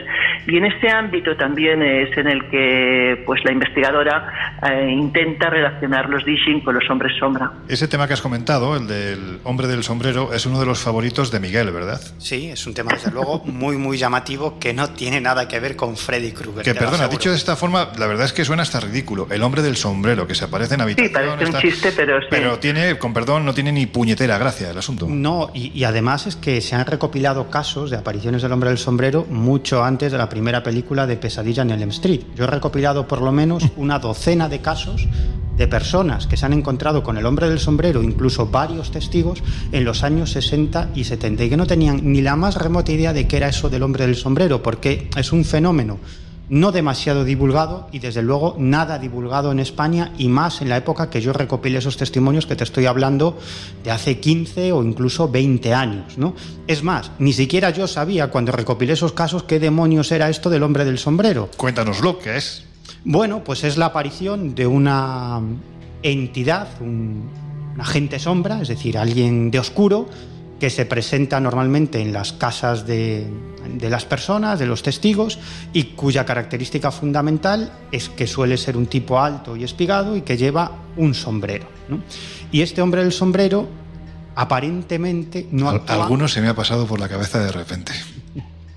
bueno, pues este hombre del sombrero aparentemente no actúa o no suele actuar o no suele tener muy buenas intenciones con Cabe los decir. Miguel, si me permites un inciso, que hay dos tipologías de hombre de sombrero. Hay el que va con el sombrero tipo bombín y el que va con el sombrero de copa. Y también su comportamiento suele ser distinto porque el del bombín suele ser más positivo y el hombre del sombrero de copa suele ser terrible realmente. Mm, Yo, yo me he encontrado con, con casos incluso de supuestas agresiones, donde este hombre del sombrero incluso no solamente ha llegado a agredir a los testigos, sino que se ha llegado a aparecer ante ellos de forma repetitiva e incluso ante varios testigos. Es más, Incluso estoy recordando, el, es que de, de este tema recopilé muchos casos y muy interesantes, ¿no? Me vienen a la mente varios, pero por comentar uno, eh, el de una mujer que vio a este hombre del sombrero en varias ocasiones, en una de ellas en compañía de su marido, al que no le había dicho nada, y además ambos estaban en, vigilia, estaban viendo la televisión. Eh, los casos que yo he recopilado del hombre del sombrero, la inmensa mayoría, aunque pueda parecer lo contrario, o alguien pueda pensar lo contrario, los testigos lo observaron en estado de vigilia e incluso a pleno día. ¿no? Y en este caso, recuerdo que esta mujer estaba aterrorizada, vivió esta experiencia durante varios años, hasta que finalmente esto desapareció de su vida. ¿no? Y un día determinado eh, apareció su hija, su hija que creo recordar que tenía 10 o 11 años, que, que había pasado el fin de semana con su padre porque estaban separados, y le comenta que esa noche se le ha aparecido un señor muy raro en su cama, muy alto, que tenía un sombrero, que luego desapareció y que le dio un mensaje para, para ella, para su madre, y es, dile a tu madre que no me olvido de ella. Este es uno de los muchos casos que he podido recopilar. Simpático, ¿no? Otro más. En este caso, la aparición lo que llevaba consigo era una premonición de muerte. Es decir, cada vez que aparecía ese hombre del sombrero delante de esta mujer y desaparecía, acto seguido, te estoy hablando de segundos, sonaba su teléfono para darle la mala noticia de la muerte de un familiar allegado. Y esto le ocurrió seis o siete veces a lo largo de toda su vida. Por lo tanto, yo creo que son casos muy interesantes, sea cual sea la explicación, que quedarnos solo con que es, bueno, se puede explicar desde el punto de vista psicosocial, porque en una película aparece Freddy Krueger, pues yo creo que simplificar en exceso un fenómeno muy No, interesante. aparte también eh, hay ingredientes adicionales y es que la mayoría de casos también aparte del sombrero de copa hablan de un anillo en una de las manos y también de los ojos rojos. Son otros dos de las cosas que se repiten bastante en estos casos. Pues lo estáis poniendo bien. Jesús, creo que eso de Freddy Krueger iba por ti. No, a mí me gustaría saber cómo se categoriza una figura tan eh, similar con intenciones tan distintas. Porque si es hombre del sombrero el que te da nociones de muerte, si es hombre del sombrero el que te da un masaje en la cama, si es hombre del sombrero el que te aparece a los pies, Bueno, un y es hombre- masaje, tanto como un y es hombre masaje. del sombrero el que aparece a mediodía, quiero decir, intentemos también un poco en ese sentido, ah, bueno, pues sí, eh, categorizar mejor esas Pues- pues cuestiones. la categorización es únicamente que la entidad o la visión que observan los testigos es la misma. Pero ya está, no hay más. Mira, a mí según habéis dicho, lo del hombre del sombrero alto con un sombrero de copa y el hombre del sombrero bajito con bombín, a la mente me ha venido typical. A mí Sabina, digo, como tiene buenas intenciones el del bombín, lo mismo se te pone a cantarte. Esto, esto de los, eh, yo los he recopilado tanto eh, eh, acompañados de esas parálisis de sueño como fuera de las mismas. Eh, sí pero que- sí, a mí me parece muy bien, pero, pero intentemos, tratemos de, de- de sacar un sentido a todo eso, porque es que si todo va en el saco, si va dentro de la parálisis, como si no, si va con capucha, como si va con sombrero, si va som- con sombrero, como si va con chanta. Con visera. Pero, pero, pero lo, lo estamos haciendo. Esto es un programa de radio en el que se está hablando de muchos fenómenos probablemente muy diferentes. yo no tengo la de respuesta. entrada, un a lo programa de radio en el que de entrada, sí. Además hay otra cosa que me gustaría preguntar, por ejemplo, a David. Yo he leído muchísimos casos y la mayoría, sobre todo de hombres del sombrero, se remiten mucho a, a niños o adolescentes. No sé por qué hay un porcentaje tan alto de incidencia entre los niños y otra de las cosas comunes que comparten muchos de estos casos es que te dicen que en el momento en que dejas de tenerles, de tenerles miedo, acaban por desaparecer, que es otra cosa que me llama la atención bastante. Pero Antes de que conteste David, Laura, si te parece, me gustaría que, que Jesús terminara su argumentario porque es evidente que, la- que las posturas son completamente diferentes de la mesa con respecto a, a Jesús. Yo en este caso mm, no me posiciono, estoy más neutro que, que en otras ocasiones, pero sí me gustaría que terminara con lo que estaba contando. No, sencillamente yo empezaba o abría este, este debate o esta tertulia que de alguna forma estamos, estamos teniendo diciendo que obviamente no se puede rechazar. Sería, yo sería, tiraría piedras contra mi propio tejado si de entrada dijera que se puede rechazar como tal el testimonio de una persona o que cuando nos enfrentamos a unas palabras de este tipo hay que, poner la etiqueta de, de loco absoluto y ya está. No es eso, pero sí que veo cierta tendencia o sea, rechazo un poco a- a lo que desconocemos de lo que es capaz de hacer nuestra mente y sí un esfuerzo o un sobreesfuerzo por intentar casar o intentar buscar un sentido a veces más literario que, que- que- que científico o periodístico, como lo, queramos llamar, a esta clase de, de figuras. Pero a lo mejor, Jesús, estás escuchando otra cosa, porque precisamente, precisamente, si algunos investigadores o algunos periodistas Pero o, es que, Miguel, algunos... por norma general- Per- permíteme, permíteme. Nos, nos hemos caracterizado por buscar respuestas. Precisamente, en mi caso, no se puede decir que no he intentado buscar respuestas. Me, he documentado en psicología, en antropología, en física, en ciencia de la percepción. Es decir, yo trato de buscar una respuesta. Ahora, lo que no puedo hacer, lo que no puedo hacer es quitarme de un plumazo una serie de casos simplemente, bueno, porque no Porque lo dice el DSM4. Cla- Claro, porque, porque no coincide Claro, porque lo la- dicen unos psicólogos que llevan años estudiando y elaborando un manual en ¿Estudiando lugar qué? de... ¿Estudiando qué? No, no, ¿Estudiando Jesús, estos casos? no No, es verdad. estos No es casos. verdad. No, los estudian desde No, una perspectiva que quizá no, No, es no la los que entre estudian. dentro de unas creencias no, concretas. Jesús, no los estudian. No, es decir, Que se lo digan a no, Les Escola, por ejemplo. Bueno, yo creo que esta es el colegio invisible más No, no los encendido de No los los casi estudia. 100 que ya llevamos. Si, me permites, no, ¿le puedes te voy- dejar no, no, os voy a permitir a 30 ninguno segundos. más. No os voy a 30 permitir a ninguno más. Eh, David, si no te importa, a ti sí te doy paso para que contestes la pregunta que te ha hecho Laura. Es lo que pretendía. Eh, Laura, eh, yo no he recogido eh, casos, digamos, de hombre de sombrero, no me los he encontrado, pero también eh, sí que es cierto que eso se atribuiría aparentemente para, para muchas personas con un punto de vista más escéptico a lo que son los terrores nocturnos, que son, eh, digamos... Cuando hablamos por- de adolescentes, por, lógicamente, por no niños pequeños. y por y- sí, sobre todo en, en caso de niños cuando antes de llegar a la adolescencia. Y en respuesta muy rápida a lo que comentaba Jesús y, y Miguel... No eh, pueden evitarlo. no, pero déjame decir, yo, yo sí es cierto que yo no, durante el libro yo no, no doy opinión, ¿vale? Simplemente presento los, los- las, las circunstancias o las experiencias y al final, en las conclusiones, yo sí es- eh, doy paso a varios, eh, varias posibles explicaciones desde el punto de vista escéptico. O sea, acudo a Oliver Sack, que es un experto, un psicólogo experto en tema de alucinaciones. Acudo, Era, por ejemplo, murió a el hombre Francis- hace unos años. bueno, eh, pues yo no- fíjate, no, no lo sabía. Eh, recurro a Francisco Rubia, que es un conocidísimo escéptico, que, que, eh, ne- digamos, neuro, neurocientífico, a Ramón Mariano West, a Carl Sagan, quiero decir, y yo expongo lo que ellos ¿vale? atribuyen o a lo que ellos atribuyen estas experiencias. El problema que yo me he encontrado es que en muchos de los casos lo que ellos intentan atribuir no cuadra con lo que los testigos dicen haber visto. Exacto, exacto. Oh, claro, porque cual- cada testigo es un mundo y cada experiencia es Lo cual- No, completamente no, diferente. Jesús, no, Jesús, por- porque ellos tienen una percepción de lo que es la realidad y adaptan cualquier testimonio a esa percepción tienden de la a realidad. generalizar. Y, es- y- y eso no es ciencia. Así nos hace ciencia. Bueno, es al revés. Pues llegados a este punto, iniciamos el descenso a tierra porque quedan muy poquitos minutos para cerrar las puertas del Colegio Invisible de hoy.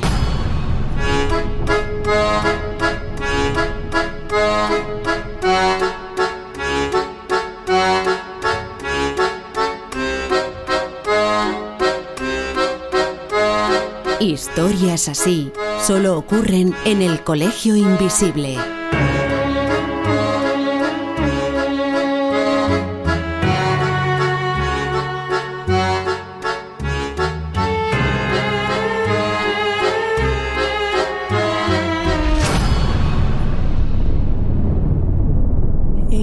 Sunshine when he's gone.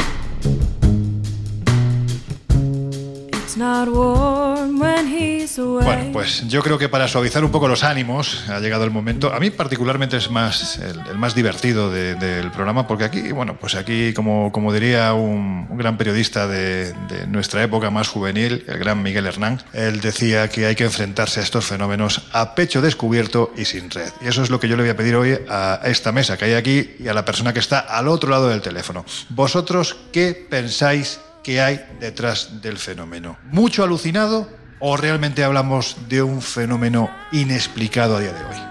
Laura, tú que estás eh, a través del teléfono, si te parece, abre el melón. Bueno, yo creo que al final estamos hablando de varios fenómenos aunados en uno solo. Es decir, yo creo que tenemos, por un lado, como decía antes, fantasmas, extraterrestres, algunos fenómenos probablemente explicables desde la ciencia, pero en cualquier caso, si me permites, eh, me gustaría simplemente eh, reflejar el final de un caso que me pareció muy gracioso, porque estamos hablando siempre de la parte negativa, ¿no? Y hay un caso muy curioso que, que recopilé que a mí me llamó mucho la atención porque acaba con un final feliz. Y el final feliz, ¿cuál es? Bueno, pues que después de muchos años en una casa de New Jersey de ver sombras, tanto los adultos como los niños, de sentirse asustadas por esas sombras, eh, ocurre que, bueno, en la casa hay un incendio, por, por visto las sombras parecen estar muy molestas porque la casa se haya destruido, y cuando la recomponen, la vuelven a amueblar y todo, hay unos ladrones que entran. Bueno, los ladrones salen de estampida y dejan todo lo que habían robado antes de salir de la casa. Claro, la única explicación posible a eso es que las sombras les han asustado y, no han, y han prohibido que les robaran. Con lo cual, de vez en cuando, pues igual también sirve de algo tener un fantasma en casa. Bueno, está bien esto de los finales felices. Qué mal ha sonado. Qué mal ha sonado. Sí, eso Jesús, sí. Jesús, venga, cuéntanos tú qué opinas. Bueno, rápidamente, yo no hablaría tanto de, de alucinado o, o- o loco, ni mucho menos, porque vuelvo a repetir, yo sigo entrevistando personas y sigo fascinándome con estas historias Menos mal. y sigo intentando aprender precisamente de cómo pues, de- determinadas eh, creencias o determinados fenómenos en un momento determinado pueden ser especialmente reveladores de cara a conocernos a nosotros mismos, es decir, a conocer la psique o la psicología del ser humano que es eh, fascinante. Yo no cierro la puerta, si no creo que no estaría en este programa ni en tantos otros fregados. No cierro la puerta a esta clase de fenómenos, pero citando a otro buen amigo, al compañero e historiador Juan José Sánchez Oro, el, profundo respeto que- que tengo hacia la palabra paranormal o extraño me hace ante todo intentar descartar todo lo que a priori la ciencia maneja y, y ha contrastado. Miguel, Yo creo que, que en muchas ocasiones tiene algo que ver todo esto con la concepción de la realidad, ¿no? Yo creo que, no quiero decir que en todos los casos, pero en muchos casos, si se presenta una persona en la consulta de un psicólogo Mm. y dice que se le ha aparecido su madre fallecida, pues el psicólogo, si es un psicólogo digamos ortodoxo, pues lo que le dirá es que bueno, que está muy afectada por la muerte de su madre y que ha tenido una alucinación o ha creído ver a su madre. ¿Por qué? Porque desde el punto de vista de ese psicólogo, los fantasmas no existen porque solo existe la materia y por lo tanto la, la mente o la conciencia fallece con el cerebro. Pero es que a lo mejor la explicación es mucho más complicada. Yo recuerdo un debate con un científico. a ver, que os pido conclusiones, no disertaciones. Ya hemos pasado el periodo de disertaciones. Coño, pero, de- pero, pero déjame, Te dejo, déjame pero es que nos comemos el tiempo. Bueno, pues ya está, me callo. No, no, no, no, pero sé breve. No, ya está, ya está. Sí, básicamente era eso. ¿Qué era?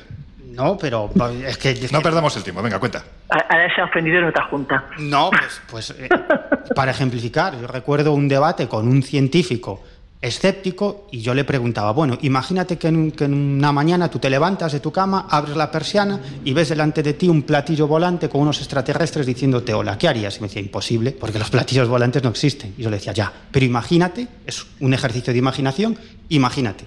¿Que lo ves? No, no, imposible, no existen. Bueno, pero imagínate, lo dice. Bueno, pues cerraría la persiana y me volvería a la cama porque los platillos volantes no existen. Vale, una actitud enormemente científica. David, a ti no te voy a pedir una conclusión, porque si no me abres otro melón y tenemos que terminar ya. A ti te voy a preguntar qué se puede encontrar brevemente aquel o aquella, aquel invisible o aquella invisible, que se acerque a los sin rostro, encuentros cercanos con entidades, entre interrogantes, de otro lado. Bueno, pues eh, lo que se va a poder encontrar es eh, montones y montones de experiencias, eh, muchos casos, eh, digamos, eh, de personas que se han encontrado, se han topado con este tipo de entidades. El, digamos, el leitmotiv de, del libro eh, pues son este tipo de experiencias, siempre con una especie de ser, ¿vale? Eh, como protagonista.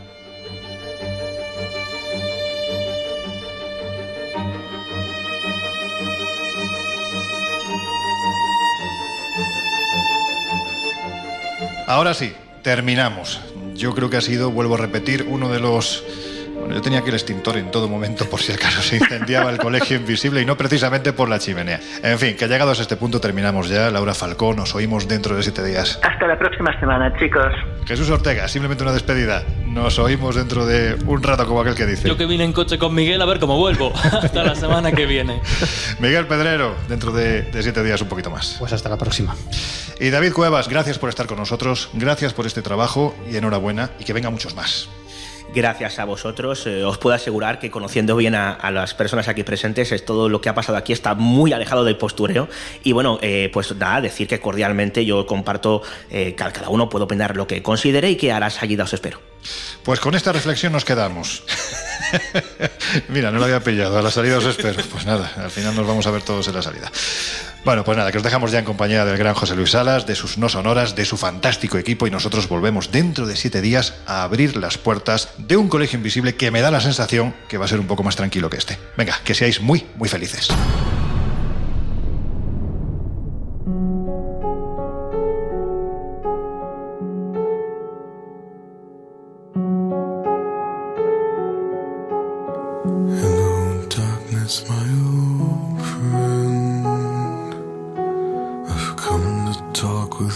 El Colegio Invisible. Con Lorenzo Fernández Bueno y Laura Falcó. En Onda Cero. Left it scenes while I was sleeping. And the vision that was planted in my brain still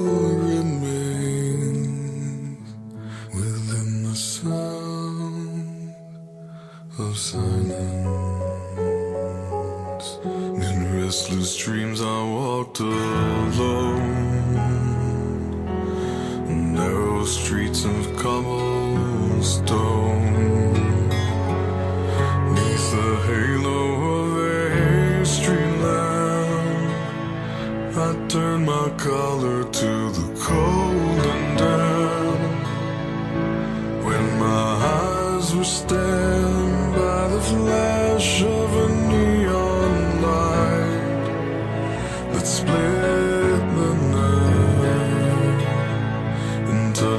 sound of silence.